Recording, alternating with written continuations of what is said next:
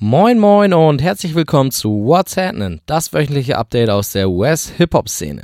Danke fürs Einschalten und ich hoffe, es geht euch allen gut. Ich bin euer Host Benjamin und diese Woche haben wir wieder einige interessante News für euch auf Lager. Diesmal landete Offset im Gefängnis, Wiz Khalifa sorgte in Interviews für Schlagzeilen und Machine Gun Kelly disste G-Eazy. Dazu gibt es eine Menge neue Musik und weitere Neuigkeiten zu Pusha T, Logic, Drake, Kodak Black und Bobby Schmörder. Anfangen werden wir jedoch mit unserer Headline. 6 9 wurde überfallen und landete im Krankenhaus. Was ist passiert? Wir haben die Antworten. Also, what's happening?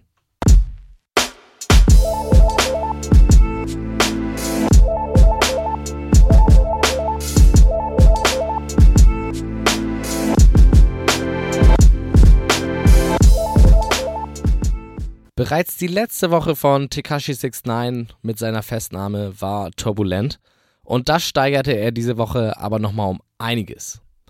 Um den Hype um seine Person nach seinem Aufenthalt im Gefängnis mitzunehmen, verkündete 69 auf Instagram Anfang der Woche, dass er mit Pfeffer noch ein Video veröffentlicht und danach lebenslang hinter Gitter steht. Oder hinter Gitter geht. Eine Aussage, die im ersten Moment für viel Verwirrung gesorgt hat, weil keiner so richtig wusste, wieso und ob das überhaupt sein Ernst war. Wissen wir auch bis heute nicht, wobei ich darauf tippe, dass es eher Promo war. Am Sonntag veröffentlichte er dann auch den von Nicki Minaj gefeaturten Song Fefe. Morgens den Song und abends dann das Video. Das Video wurde übrigens nach 16 Stunden schon knapp 8 Millionen Mal geklickt. Der Track selbst ist auch wieder ganz nice und zeigt 6 9 von seiner etwas ruhigeren Seite, ganz ohne Geschrei. Aber zwischen den Veröffentlichungen vom Song und dann vom Video passierte noch etwas Erschreckendes, was wirklich Erschreckendes. 6 9 wurde überfallen, bewusstlos geschlagen und ausgeraubt. Auf dem Rückweg von einem Videodreh wurde seine Fahrbahn blockiert und drei bewaffnete Männer gingen zu 6 9s Auto und verprügelten ihn mit ihren Waffen. 6 9 wurde dann bewusstlos in das Auto der Täter verfrachtet und dort weiter bedroht. Es hieß Geld und Schmuck her oder wir bringen dich um. 6 9 verriet später, dass er kooperierte, damit es nicht so ausgeht wie bei XXX Tentation. Danke dafür, das war wahrscheinlich auch besser so. Er führte die Täter dann zu seinem Haus und die Mutter seiner Tochter, die halt in dem Haus wohnt, gaben den Tätern seinen Schmuck und das Bargeld, was im Haus lag. Die Beute war dann Schmuck im Wert von 750.000 Dollar und 20.000 Dollar in Cash. Aber damit noch nicht alles. Die Gangster ließen 6 9 nicht frei und fuhren dann mit ihm weiter sogar. 6 9 konnte sich allerdings während der Fahrt aus dem Auto schmeißen und wurde dann von den Gangstern nur kurz verfolgt. 6 9 bat daraufhin einen Passanten um Hilfe und lieferte sich in ein Krankenhaus ein. Er war wohl nach den Schlägen bewusstlos geworden und hatte einige Gehirnerschütterungen. Das ist erstmal der Ablauf des Vorfalls. Eine krasse Geschichte auf jeden Fall.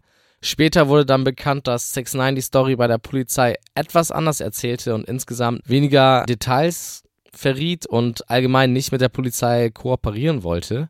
In einem Interview mit seinem Freund und Radiomoderator DJ Academics bestätigte er aber nochmal den Tatvorgang und meinte zudem, dass er glaubt, dass es ein Inside-Job war, also dass einer aus seinem eigenen Kreis den Überfall verübte. Letztendlich ist 6 9 froh, dass er überlebt hat und ich oder wir, ich glaube, da kann ich auch von uns allen sprechen, sind auch froh, denn vor allem nach XXX Tentacions Tod brauchen wir sowas gar nicht mehr. Allem Anschein nach sollte der Trend aufrecht gehalten werden. Nachdem YG und 6 9 letzte Woche im Gefängnis waren, traf es diese Woche Offset von den Migos. Offset soll mit seinem Porsche angehalten worden sein, nachdem er unerlaubt die Fahrbahn gewechselt hat. Bei der Kontrolle rochen die Polizisten dann Marihuana und durchsuchten das Auto. Gefunden wurden drei Handfeuerwaffen und auch ein wenig Gras. Dafür hagelte es gleich vier Anzeigen für Offset. Zweimal für die Waffen, einmal für das Weed und einmal für die Verkehrswidrigkeit. Die Nacht musste der Migo dann im Gefängnis verbringen und am nächsten Tag durfte er dann auf einer Kaution von 17.000 Dollar nach Hause. Das alles nur etwa eine Woche nach der Geburt seiner Tochter. Glück im Unglück also nochmal. Das war allerdings noch nicht alles, denn eine kleine Kontroverse folgte noch. Offsets Anwalt unterstellte der Polizei nämlich Rassismus. Offset sei zu 100% unschuldig und nur angehalten worden sein, weil er dunkelhäutig ist und einen Porsche fährt. Auch die Waffen gehörten nicht zu ihm, sondern zu seiner Security, die dafür Lizenzen hat. Im Laufe der nächsten Woche gibt es einen Gerichtsprozess. Okay, jetzt driften wir ein bisschen in den Gossip ab. G-Eazy macht nämlich, glaube ich, momentan eine schwere Phase durch. Erst wurde der Rapper in Schweden mit Kokain erwischt und musste für eine Nacht hinter Gittern. Dann trennte er sich auch noch von seiner Freundin Halsey Halsey, weiß ich gar nicht, wie sie heißt, eine britische Sängerin. Die dritte komische Begebenheit gab es jetzt. G-Eazy färbte sich seine Haare wasserstoffblond. Normalerweise war er eher als Model unterwegs, während er jetzt aussieht wie ein gescheiterter Punkmusiker. Die Reaktionen auf seine Haarpracht waren gemischt. Machine Gun Kelly fand sie auf jeden Fall nicht so nice. Auf Twitter postete er, ohne G-Eazys Namen zu verwenden, Holy shit, just be yourself, homie. Das Pikante daran, Halsey, Halsey, die Ex-Freundin von G-Eazy, wurde nach der Trennung von Easy mit MGK gesehen, der ja bekanntlich wasserstoffblonde Haare hat. Aber vielleicht ist das auch zu viel Gossip. Wichtiger ist eh die Musik und da hat Easy gerade mit Power einen ziemlich niceen Track rausgehauen. Findet ihr in der What's Happening Playlist. Letzte Woche habe ich ja über das Release von Wiz Khalifas neuem Album Rolling Papers 2 gesprochen. Diese Woche befindet sich Wiz auf Promotour für eben jenes Album und sorgte gleich zweimal für Schlagzeilen. Zuerst gab es um eine seiner gerappten Lines eine Kontroverse. Smoke got my eyes looking Korean, rappte er auf Hot Now und diese Line soll der asiatisch-amerikanischen Community nicht schmecken und rassistisch sein. Wiz sieht kein Problem dabei, denn er hat asiatische Freunde, die das okay finden, unter anderem auch Tiger, der vietnamesische Abstammung ist. Trotzdem ist es natürlich nicht cool, wenn andere sich dadurch beleidigt fühlen. Wiz lieferte übrigens noch einen weiteren interessanten Punkt in der Debatte. Über diese Line, also über die mit den koreanischen Augen, regen sich die Menschen auf, aber wenn er rappt, dass er raucht wie ein Jamaikaner oder lebt wie ein Weißer, dann sagt niemand etwas. Es riecht gewaltig nach Doppelmoral. Die zweite Schlagzeile war dann ein bisschen weird. So meinte Wiz in einem Interview, dass Männer in der Öffentlichkeit ihre Bananen nicht normal essen sollten, sondern in Stückchen. Ansonsten würden sie homosexuell aussehen. Ja. Dass sich nach dieser Aussage viele Leute über ihn lustig gemacht haben, muss ich wohl nicht sagen. Nichtsdestotrotz läuft es für Wiz ganz gut. Sein Album debütierte auf Platz 2 der Billboard-Charts mit 80.000 Units. Auf Platz 1 ist übrigens noch Drake seit ganzen drei Wochen. Ganz, ganz viel neue Musik gab es diese Woche. Chance the Rapper eröffnete seine Woche mit der Ankündigung, ein Album noch am Ende der Woche zu droppen. Leider nahm er das wieder zurück, aber immerhin gab es vier Songs was nach Kanye ja immerhin schon ein halbes Album ist. Die Tracks sind alle vier ganz nice, wobei mir vor allem I Need Security sehr gefällt. Den Track findet ihr, wie alle anderen auch, in der What's in Spotify Playlist. Kommen wir zu den Alben. Zuerst haben wir da das Album Head in the Clouds von 88 Rising. 88 Rising ist die Crew rund um Rich Brian und sie betitelt sich nicht als Label, sondern als Company, die viel Multimedia-Output hat. Über zehn Künstler gehören dem Kollektiv an alle vom asiatischen Kontinent oder eng damit verbunden. Eine sehr interessante Gruppierung mit einer Menge Talent auf jeden Fall. Das Album beweist es. Der Plan war es, ein Sommeralbum zu machen und das ist ihnen auch mehr als gelungen. Auf vielen Songs kommt der Sommervibe sehr gut durch. Auf die Gruppe sollte man in Zukunft achten. Jemand, auf den man auch achten sollte, ist Buddy. Mir ist er in den letzten Wochen aufgefallen durch seine Singles Shine und das von Khaled gefeaturete Trippin'. Jetzt hat er sein Album Harlan und Alondra veröffentlicht. Auch das gefällt mir ganz gut. Buddy gilt allgemein als guter und vor allem vielseitiger Rapper. Seine Beats sind alle sehr unterschiedlich und mir macht es echt sehr viel Spaß, ihm zuzuhören. Das nächste Album ist eine kleine Herzensangelegenheit von mir. Ich hatte ihn schon ein paar Mal erwähnt im Podcast und auch letztens bei Instagram gefeatured. Die Rede ist von Leroy Menace. Der Hamburger hat jetzt sein Album veröffentlicht und beweist deutlich, auf den neuen Tracks, dass er es drauf hat. Ich bin immer noch sehr imponiert davon, dass ein Deutscher so gut auf Englisch rappen kann. Ich bin gespannt, was die Zukunft für Leroy bereithält. Hört auf jeden Fall mal in Moon Islands rein. Und jetzt komme ich tatsächlich nochmal zurück zum Deutschrap. UFO 361 hat nämlich einen neuen Song veröffentlicht. An sich ist das für mich keine interessante Sache, aber niemand Geringeres als Quavo von den Migos ist gefeatured. Und auch wenn der Track jetzt nicht überragend ist, Quavos Part ist ganz cool, Vielleicht folgen darauf ja noch mehr hochkarätige Ami-Feature. Wer weiß, wäre auf jeden Fall nice. Laut Berichten soll UFO für das Feature übrigens 50 bis 100.000 Dollar gezahlt haben.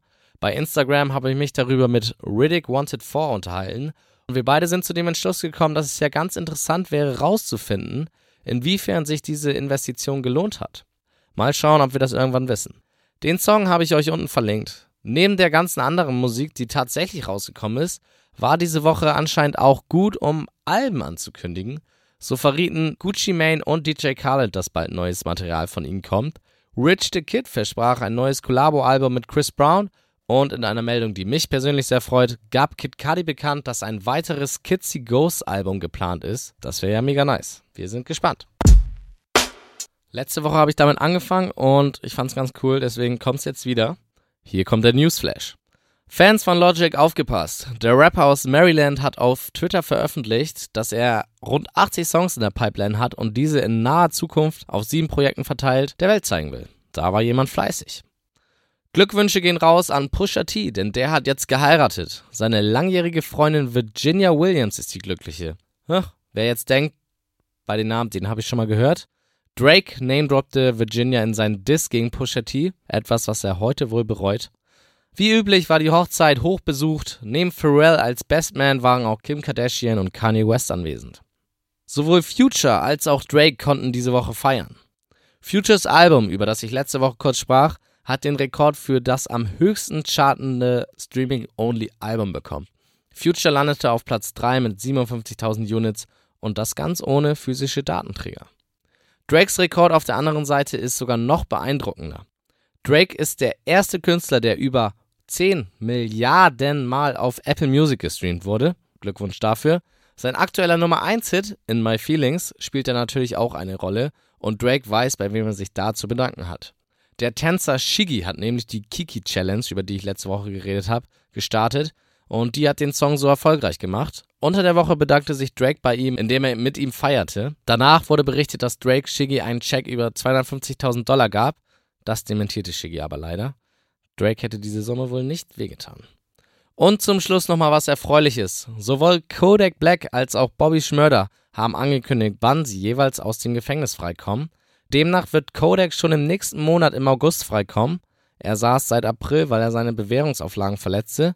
Schon bald können wir also neue Musik von ihm erwarten. Bei Bobby Schmörder dauert es wohl noch ein bisschen länger. 2020 wird es allerdings soweit sein. Vier Jahre nachdem der Hot N-Word-Rapper wegen Waffenbesitzes und Beteiligung an einem Mord im Gefängnis gegangen ist. Und das war es auch schon wieder für diese Woche von What's Happening. Danke fürs Zuhören.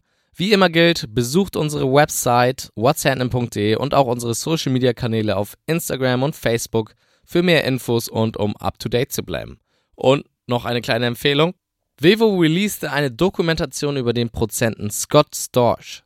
Im ersten Moment wird er euch vielleicht nicht unbedingt was sagen. Mir ist er anfangs nur durch Worldstar-Videos aufgefallen, in denen ein älterer Mann mit Sonnenbrille im Haus auf einem Piano spielt. Aber genau das ist der Mann, der für Hits wie Candy Shop oder Run It verantwortlich ist. Dementsprechend ist Storch auch schon länger dabei und hat eine interessante Karriere mit allen Höhen und Tiefen hinter sich, die deswegen auch sehr coolen Stoff für diese Doku bietet. Also gönnt euch. Und das ist jetzt wirklich alles. Bis zur nächsten Woche. Reingehauen.